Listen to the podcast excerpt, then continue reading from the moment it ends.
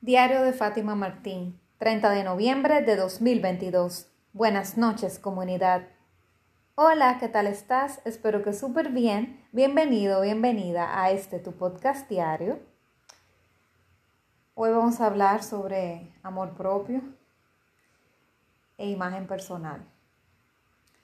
Y hoy posteé en mis redes, en Instagram, en LinkedIn específicamente, posteé algo sobre el mensaje decía, yo soy la persona más importante de mi agenda. Entonces, hoy que te quiero preguntar, en tu agenda, ¿quién es la persona o las personas o las situaciones más importantes que tienes en el día? ¿Serán tus hijos, tu esposo, tu esposa, tu pareja en general? ¿Será tu madre, tu padre? ¿Será tu jefe? Entonces, pueden, si sigo la lista, pueden haber muchas personas más. Pero yo, aunque había interiorizado la idea de que yo debo de ser la persona más importante de mi vida, no había puesto tanta atención en que también tengo que ser la persona más importante de mi agenda diaria. Y yo tengo unos meses eh, descansando de eso. Yo todos los días hacía una agenda con las cinco prioridades más grandes del día y he parado. Y siempre ponía cosas como eh, hacer transacciones bancarias, ir, a, ir al banco, qué sé yo, eh, mandar tal, tal informe, reunión con fulana y cosas así, pero pocas. Y últimamente de la pandemia para acá, que no estoy casi haciendo vida social, la única que ah, incluía, hablando de mí, era hacer ejercicio. La única.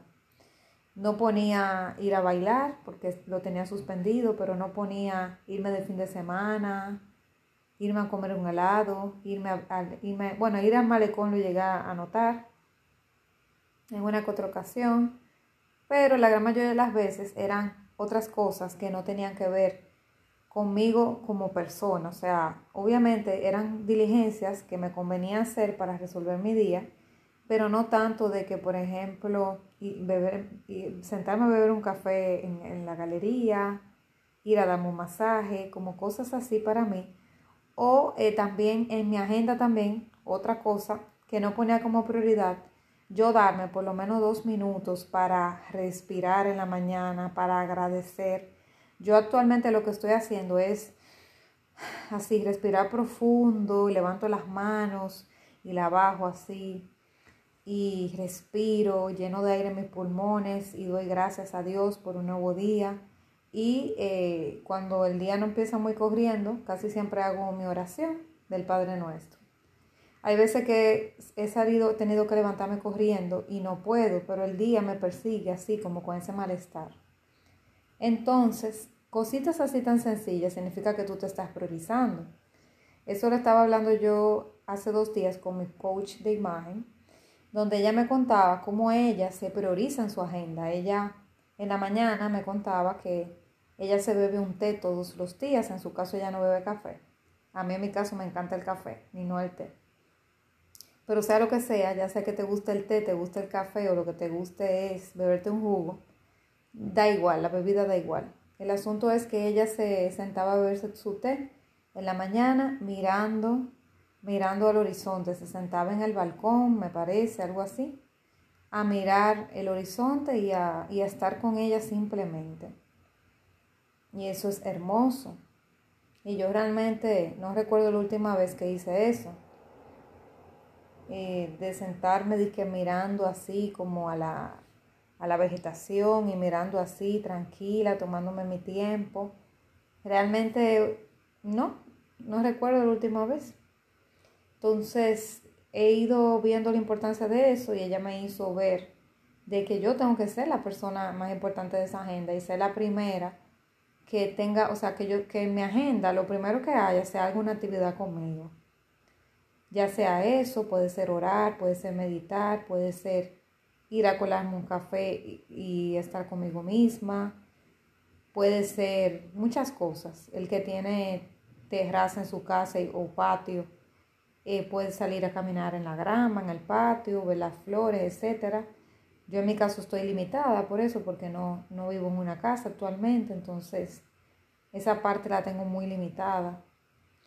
Pero hay muchas alternativas. hay personas que pueden salir a caminar por su casa, que tienen un parque cerca. Yo en mi caso tengo un parque cerca, pero por asuntos de seguridad me da un poquito de miedo y no salgo. Esa es la realidad. Pero te estoy dando alternativas, ¿verdad? De cosas que puedes hacer. Eh, hacer ejercicio en la mañana, hay personas que lo hacen en ayunas, hay personas que lo hacen un rato después de desayunarse, bueno, tú eliges cómo lo quieres hacer. Yo he probado varios horarios y al final como que no estoy fija en ninguno, aunque a mí el que más me gusta es en la tarde. A eso de las dos y media, tres de la tarde, por ahí, ese es el horario que me agrada, pero como me choca con el trabajo, difícilmente lo puedo hacer. Y a las 12 del día y una de la tarde, que es el horario mío de receso, hace demasiado calor. Entonces el resol hace como que me dé dolor de cabeza a veces porque es mucho sol.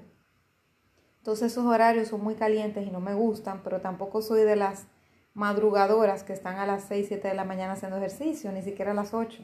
A las 8 yo puedo levantarme, desayunarme y todo, pero no tengo energía como para estar en una máquina. Eh, no he desarrollado la disciplina porque sé que lo puedo hacer. Entonces, pero sí sé que la mañana es el mejor momento para hacer ejercicio. No en la noche, como muchas veces últimamente he estado haciendo. Y nada, el asunto es que es bueno que tú vayas mirando de quién es esa persona o esa situación que está tomando el protagonismo en tu agenda diaria. Y si son otras situaciones, otras personas, pues es bueno que vayas viendo, ya sea que te levantes un poco más temprano para estar contigo, que eso es lo que normalmente hacen, sobre todo las que son madres, se levantan más temprano, sacrifican eso, se tienen que levantar una hora antes, antes que se levanten los niños, las, eh, las demás personas de la casa, y eh, arrancan su día un poquito más temprano para poder tener ese tiempo para ver ese programa eh, cristiano en la televisión, para poder leer un poquito de ese libro, para poder escuchar un podcast, para poder hacer una meditación guiada, para poder hacer yoga y muchísimas cosas más con la tranquilidad de la mañana. Yo, como, como te digo, yo realmente no soy una morning person, yo soy más una persona nocturna, pero las veces que me he levantado bien temprano, ya sea por lo que sea, que he madrugado en mi casa y he sido la primera en levantarme, que han sido muy poquitas, pero ha habido veces, o a veces que yo he amanecido, que antes, al principio, no estaba haciéndolo de manera muy sana y amanecía mucho cuando empecé el emprendimiento. Entonces amanecía despierta y luego me, me desvelaba y me acostaba a las 6 de la mañana.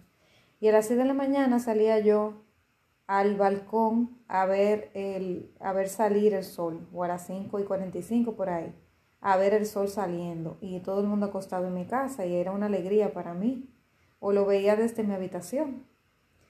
Y era una alegría, y a veces hasta le tiraba fotos para captar ese momento.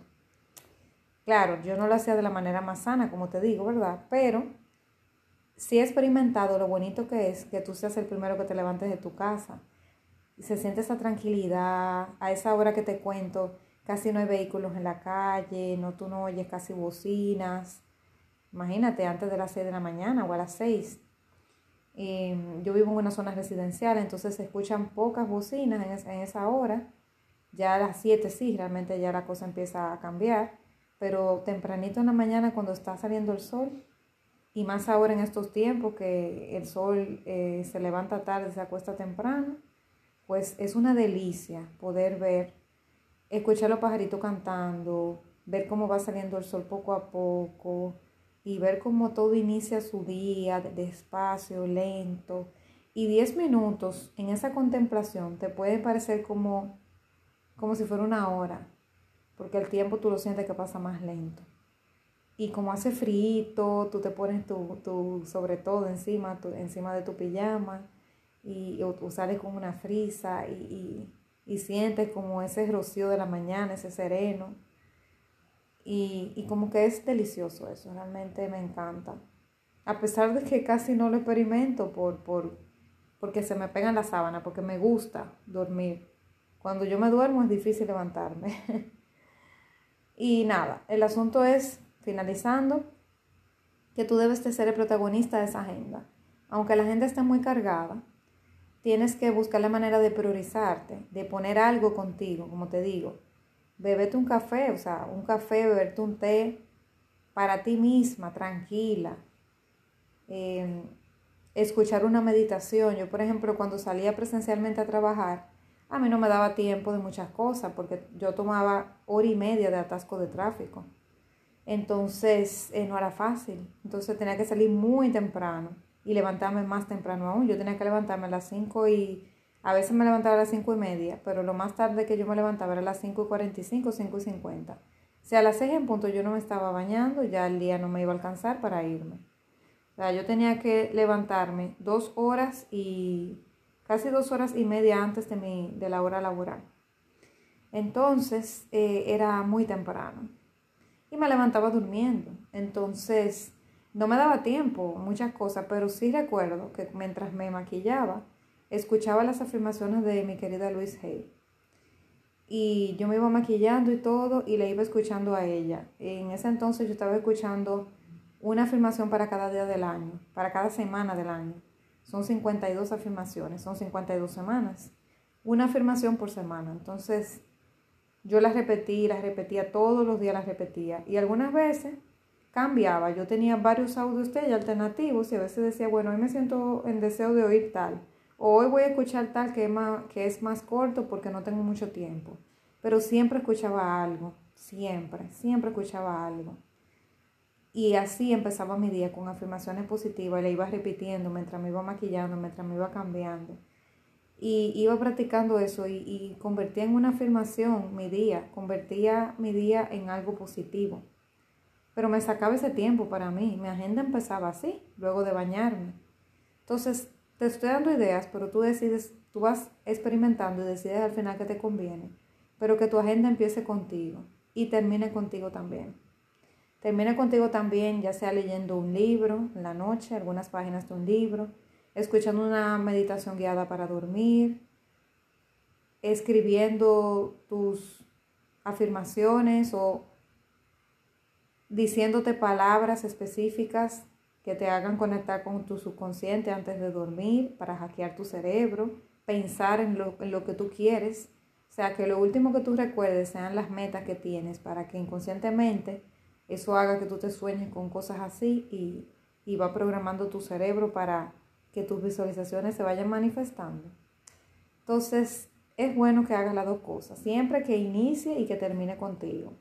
Y no poner a otro como prioridad siempre. ¿Por qué? Porque mientras peor estamos nosotros, menos podemos darle a otros. Entonces tú tienes que estar bien tú para poderle dar a otros de calidad. Y si tú, por ejemplo, que me escuchas, el, que tenga negocio de aquí o, algún emprendimiento, si tú no estás bien, pues tu negocio no va a estar bien. Y tú también, el que me escuche que es empleado, igual que yo, yo también soy empleada. Si tú no estás bien, tampoco lo vas a poder rendir en tu trabajo. Entonces tú eres una sola persona, recuerda, tú no estás dividido. Tú tienes varios roles, pero tú eres una sola persona. Entonces tienes que darte prioridad de iniciar bien contigo tu día, terminar bien contigo tu día, para poder entonces servir a los demás de manera con calidad, de manera correcta. Reflexiona sobre esto y nos vemos mañana, seguro que sí. Un fuerte abrazo.